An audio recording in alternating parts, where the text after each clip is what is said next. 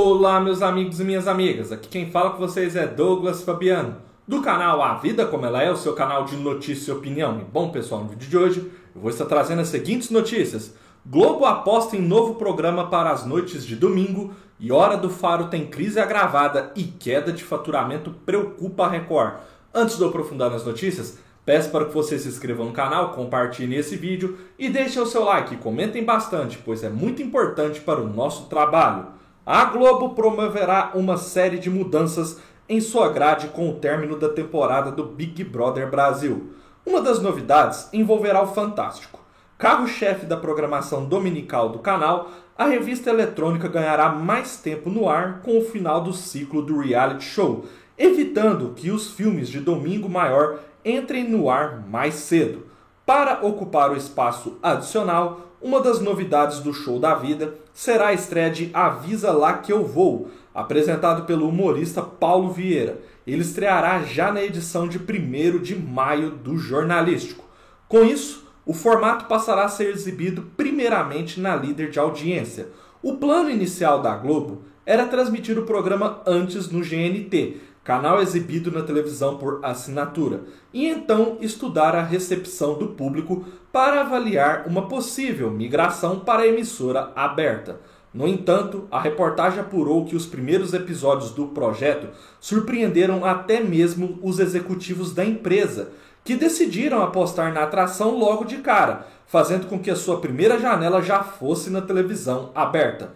Mesmo com a migração para a programação regular da Globo, Avisa Lá Que Eu Vou também terá sua exibição mantida no GNT. O programa que mostrará o humorista viajando pelo Brasil para buscar boas histórias de gente comum será transmitido no canal fechado dois dias depois de sua exibição no Fantástico nas noites de terça-feira.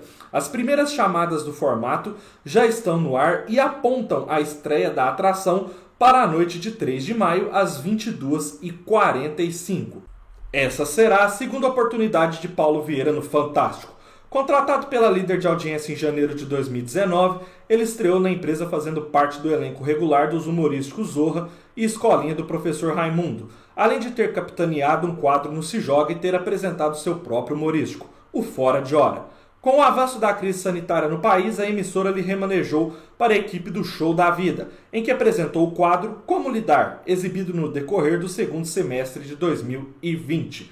No ano passado, o humorista voltou a ter um programa solo nos veículos do grupo e foi escolhido como apresentador do Rolling Kitten Brasil, reality culinário que também foi transmitido pelo GNT. Em 2022, o parceiro de Fábio Pochá, no extinto programa Pochá, ganhou uma nova chance na televisão aberta e passou a integrar o elenco regular do Big Brother Brasil, comandando o quadro Big Terapia, com reflexões sobre os acontecimentos da semana no reality show e entrevistas com os eliminados da atração. Quero que vocês deixem nos comentários o que vocês acharam da ideia da Globo de trazer esse programa, ele é um formato de programa que ia ser já exibido de cara só no GNT, porém a Globo decidiu transformar ele num quadro adicional do Fantástico para que o Domingo Maior não começasse tão cedo, já que o Big Brother Brasil acabando agora na próxima terça, o Domingo Maior ia entrar bem mais cedo na programação.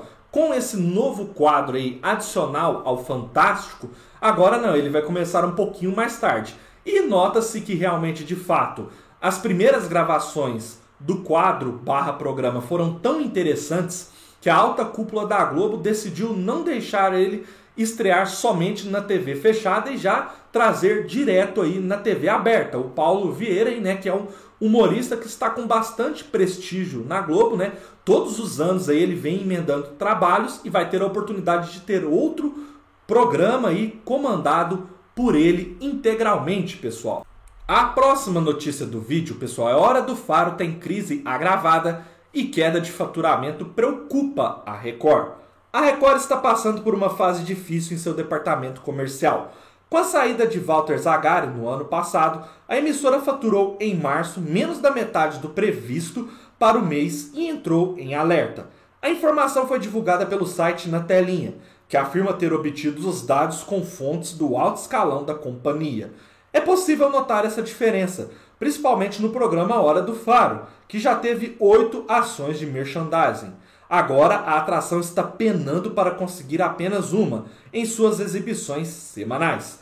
A Record, no entanto, negou a informação e garantiu que conseguiu faturar em março cerca de 10% a mais do que o mesmo período de 2021.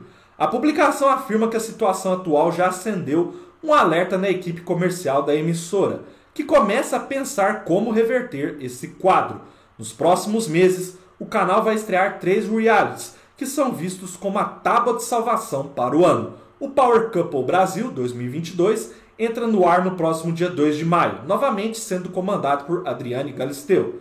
Na sequência será a vez do Ilhas Record, que ainda não teve seu apresentador revelado, e depois a Fazenda 14. O Natelinho observou que o programa Hora do Faro, que está tentando voltar a brigar pelo segundo lugar, teve apenas uma ação de merchandising nas edições de 10 e 17 de abril. Fontes acreditam que os números baixos são frutos da concorrência da internet e das plataformas de stream no início do ano. A situação de Rodrigo Faro é bem diferente dos concorrentes.